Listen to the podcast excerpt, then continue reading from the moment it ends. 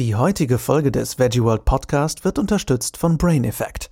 Brain Effect ist in Europa der führende Hersteller von natürlichem Performance Food für alle deine Ziele. Sei es Energietanken, mehr Wohlbefinden, schneller einschlafen und regeneriert aufwachen oder fokussierter arbeiten.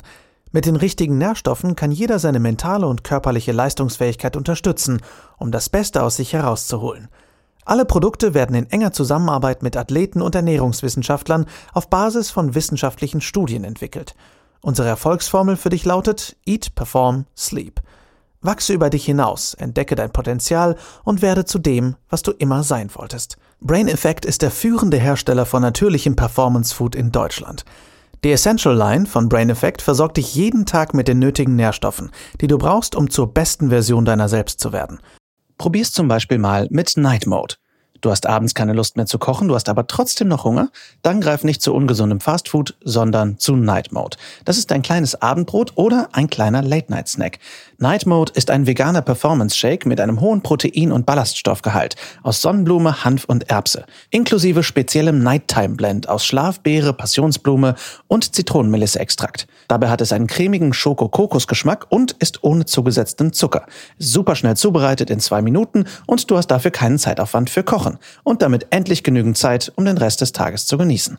Die Zubereitung ist ganz einfach. Mixe einfach in einem Shaker 400 Milliliter Wasser oder ungesüßte Pflanzenmilch deiner Wahl mit dem Night Night Mode und du hast ein schnelles Performance Food für den Abend, ganz ohne Aufwand. Meal Prepping war nie einfacher. Schau einfach vorbei auf brain-effekt.com und spare 20% auf die Vegan Basics und alle anderen Einzelprodukte mit dem exklusiven Code VeggieWorld20. Den Link und den Rabattcode findest du natürlich nochmal in den Show Notes.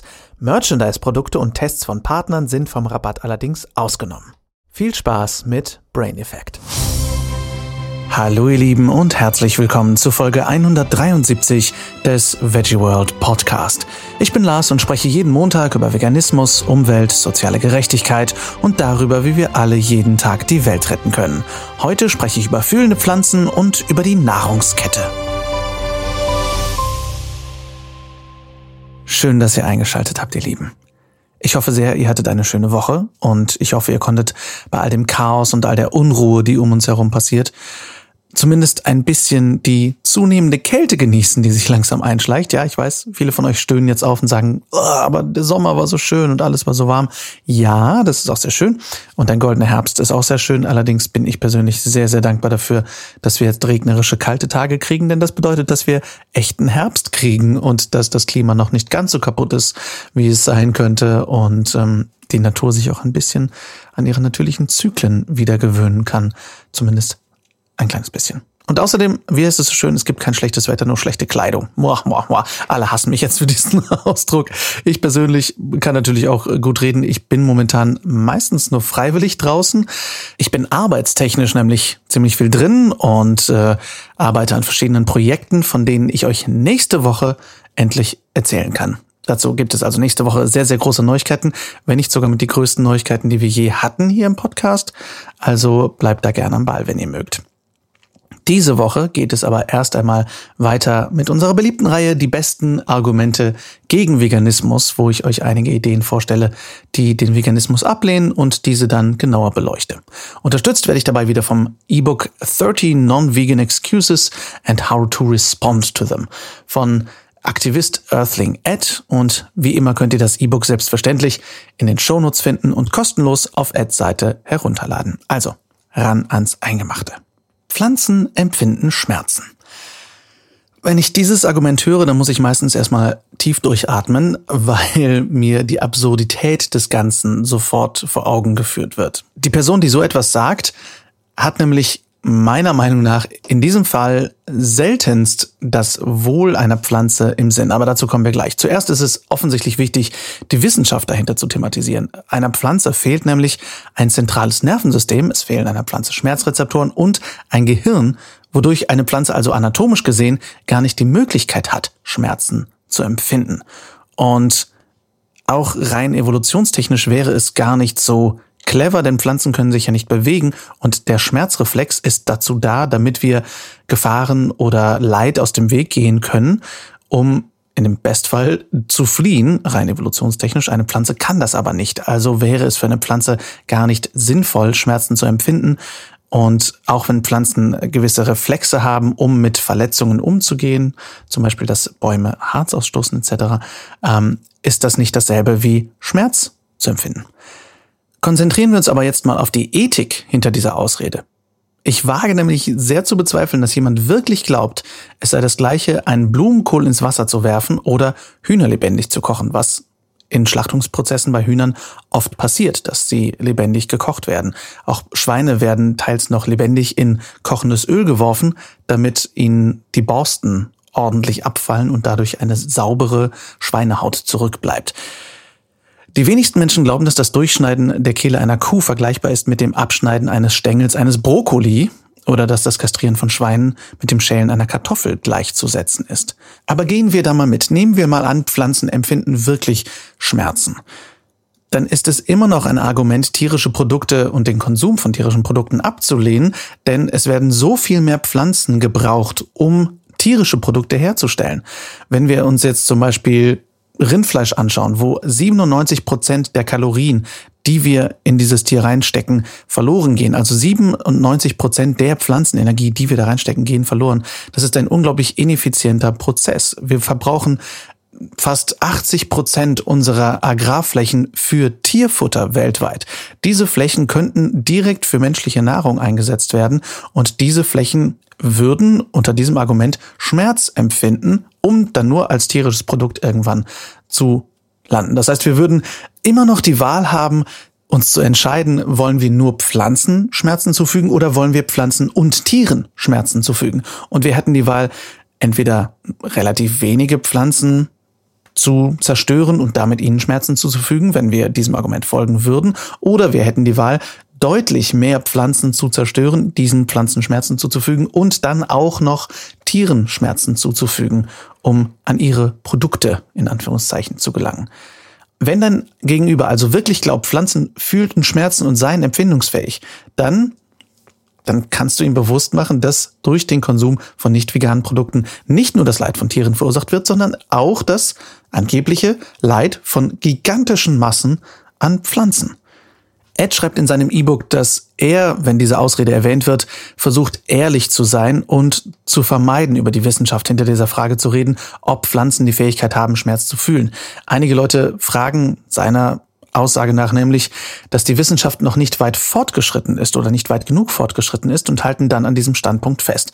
Stattdessen geht Ed zum Beispiel direkt zu der Frage für die tierischen Produkte und die der getöteten Menge an Pflanzen über. Also versuch es vielleicht auch, ähnlich wie Ed, mit folgenden Fragen. Sagen wir der Diskussion zuliebe mal, dass Pflanzen Schmerzen empfinden. Bist du dir darüber bewusst, dass es bis zu 16 Kilogramm Pflanzen benötigt, um ein Kilogramm Fleisch zu produzieren, durchschnittlich, weswegen erheblich mehr Pflanzen für tierische Produkte ermordet werden als für vegane Produkte? Du könntest auch fragen, wenn du eine Straße herunterfahren würdest und ein Hund vor dein Auto springt, würdest du in ein Blumenbeet ausweichen, um nicht den Hund zu überfahren? Das verstärkt die Tatsache in den Gedanken der Leute, dass es einen moralischen Unterschied zwischen nichtmenschlichen Tieren und Pflanzen gibt, da wir in dieser Situation meistens entscheiden würden, den Hund zu retten und stattdessen zu den Pflanzen auszuweichen und damit das Leid der Pflanzen zu wählen, sozusagen. Selbst wenn die Ethik diese Argumentation eurem Gegenüber in irgendeiner Art und Weise entfleucht und nicht klar ist, dann könnt ihr immer noch klimatechnisch argumentieren und sagen, selbst wenn es dir egal sein sollte, ein Tier oder eine Pflanze zu töten oder zu konsumieren, dann musst du dir immer noch bewusst sein, dass die Herstellung pflanzlicher Lebensmittel und pflanzlicher Produkte nur einen Bruchteil der Ressourcen verbraucht wie tierische Lebensmittel. Kommen wir zum nächsten Argument. So ist nun mal die Nahrungskette. Dieses Argument höre ich lustigerweise häufig von Männern, die meistens in ähnlicher Varianz noch sagen oder dazu sagen, wir sind ja Jäger und Sammler. Ähm, aber oft kommt eben auch an, wir haben uns ja an die Spitze der Nahrungskette gestellt und deswegen ist die Nahrungskette jetzt so. Wir sind ganz oben als Menschen und weiter unten sind die Tiere. Was wir Tieren allerdings antun, liegt jenseits von natürlichen Nahrungsketten. Denn Nahrungsketten in der Natur sind sehr, sehr wichtig. Sie symbolisieren einen Teil der natürlichen Ordnung und sie existieren vor allem innerhalb eines Ökosystems und sie halten dieses Ökosystem aufrecht. Sie helfen, einen gesunden Bestand an Tieren beizubehalten und sie gewährleisten eine ausgeglichene natürliche Ökologie. Wir aber, die wir Tiere selektiv züchten, künstlich befruchten, verstümmeln, sie in Lastwagen zum Schlachthof fahren, wo sie dann mit dem Kopf nach unten aufgehängt werden, wo wir sie töten und ausbluten lassen, das ist, so schreibt Ed es auch in seinem E-Book, so weit von der Natur entfernt, wie wir es nur überhaupt hinkriegen, und das ähnelt in keinster Weise irgendeiner Nahrungskette. Die Nahrungskette, die wir für uns erschaffen haben, ist ein menschliches Konstrukt, um zu versuchen, auf bequeme Art und Weise völlig unnötige Taten zu rechtfertigen. Wir versuchen mit diesem System eine möglichst große Vielzahl an tierischen Produkten für einen möglichst kleinen Preis herzustellen.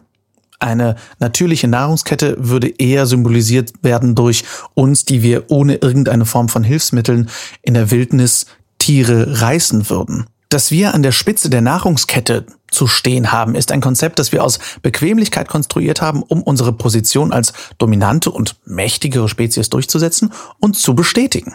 Es ermöglicht uns, Milliarden von Tieren, Billionen regelrecht mit den Fischen eingerechnet, jedes Jahr zu schlachten mit der Illusion und der Verteidigung, es sei Teil der natürlichen Welt. Da sei natürlich hingestellt, dass manche Menschen, und das Argument ist eigentlich nochmal separat, manche Menschen in manchen sozialen und kulturellen Gegebenheiten nicht anders können, als tierische Produkte zu essen. Aber wir vor allem in der westlichen Welt, die wir Supermärkte haben und die wir in der finanziellen Situation sind, uns unsere Lebensmittel in irgendeiner Form auszusuchen und sie vor allem nicht selbst zu fangen, zu schlachten oder anzubauen. Wir können Lebensmittel einfach kaufen. Das ist kein Prinzip der Nahrungskette. Das ist Konsum. Und letztendlich bedeutet diese Aussage, so ist die Nahrungskette und wir stehen an der Spitze der Nahrungskette, bedeutet das nichts anderes als wir haben die größte Macht. Wir haben die Macht, das zu tun. Wer das allerdings als Ausrede nutzt, nimmt die Macht bedeutet Recht Position ein, bei der Menschen glauben, es sei für uns moralisch vertretbar, andere zu versklaven und auszubeuten, weil wir die Fähigkeit dazu haben. Und das ist ethisch natürlich eine ganz andere Sache. Nur weil wir etwas können, weil etwas machbar ist, heißt es definitiv nicht, dass wir es tun sollten. Nur weil Eltern die Möglichkeit haben, ihre Kinder zu schlagen, heißt es nicht, dass sie ihre Kinder schlagen sollten. Nur weil wir einem Hund das Fell abziehen könnten, wenn wir wollten, heißt es nicht, dass wir es tun sollten oder dass es moralisch vertretbar ist. Aber in der Position der Macht zu sein bedeutet, dass wir die Verantwortung haben, uns um verletzliche Menschen zu kümmern.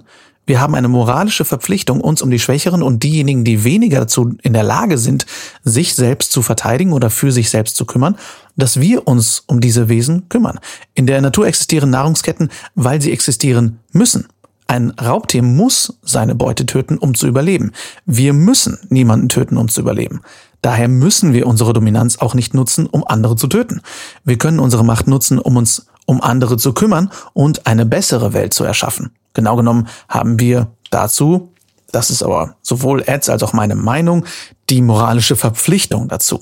Und rein klimatechnisch, ökosystemtechnisch haben wir auch wirklich eine Notwendigkeit dazu geschaffen, dass wir uns um unsere Welt kümmern müssen. Als Menschen haben wir eine moralische Handlungsfähigkeit. Wir können Entscheidungen auf der Basis von richtig und falsch treffen. Was am allerwichtigsten ist, wir können für unsere Taten in Verantwortung gezogen werden. Das heißt also, dass wir, wenn wir an der Spitze der Nahrungskette stehen, was fraglich ist, weil setzt mal jemanden in den Wald aus und sag ihm oder ihr, bitte reiß mal 30 Kühe ohne irgendwelche Hilfsmittel. Ähm, wenn wir denn uns an der Spitze der Nahrungskette sehen, wenn wir uns in dieser Machtposition sehen, dann sollten wir uns die Frage stellen, ob es nicht viel wichtiger wäre und vertretbarer wäre, Verantwortung zu übernehmen und Mitgefühl walten zu lassen, als einfach nur das Recht des Stärkeren walten zu lassen. Im gleichen Atemzug wird übrigens auch auf das Argument gebracht, dass wir intelligenter sein und deswegen Tiere töten dürften. Auch hier müssen wir uns fragen, definiert Intelligenz den Wert eines Lebens? Also ist zum Beispiel eine Person mit Lernstörung weniger wert als eine Person, die keine Lernstörung hat? Also da kommen wir direkt auch in Ableismus oder Ableism, wo zum Beispiel Menschen, die irgendeine Form von körperlicher oder mentaler Einschränkung haben, weniger wert sein sollen als andere. Das können wir auf Tiere ebenso übertragen, weil nur wenn Tiere in irgendetwas nicht ganz so befähigt sein sollten wie wir, dass uns das ein Recht gibt, über sie zu bestimmen. Ganz abgesehen davon ist ein Schwein nachweislich intelligenter als ein Hund. Diese Tatsache bedeutet für uns im Westen aber meistens nicht, dass wir aufhören, Schweine zu essen und stattdessen Hunde essen. Intelligenz oder die Befähigung zu etwas sollte niemals unseren Wert bestimmen. Da kommen wir meiner Meinung nach auch in ganz gefährliche Wertegewässer.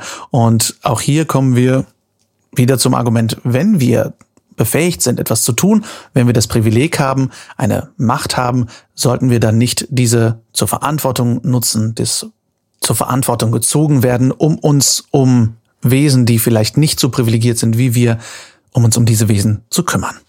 Kommen wir zum letzten Argument für heute. Könnten wir nicht einfach das Leben der Tiere verbessern? Oder auch, solange es den Tieren gut geht, habe ich kein Problem damit, Tiere auch zu konsumieren.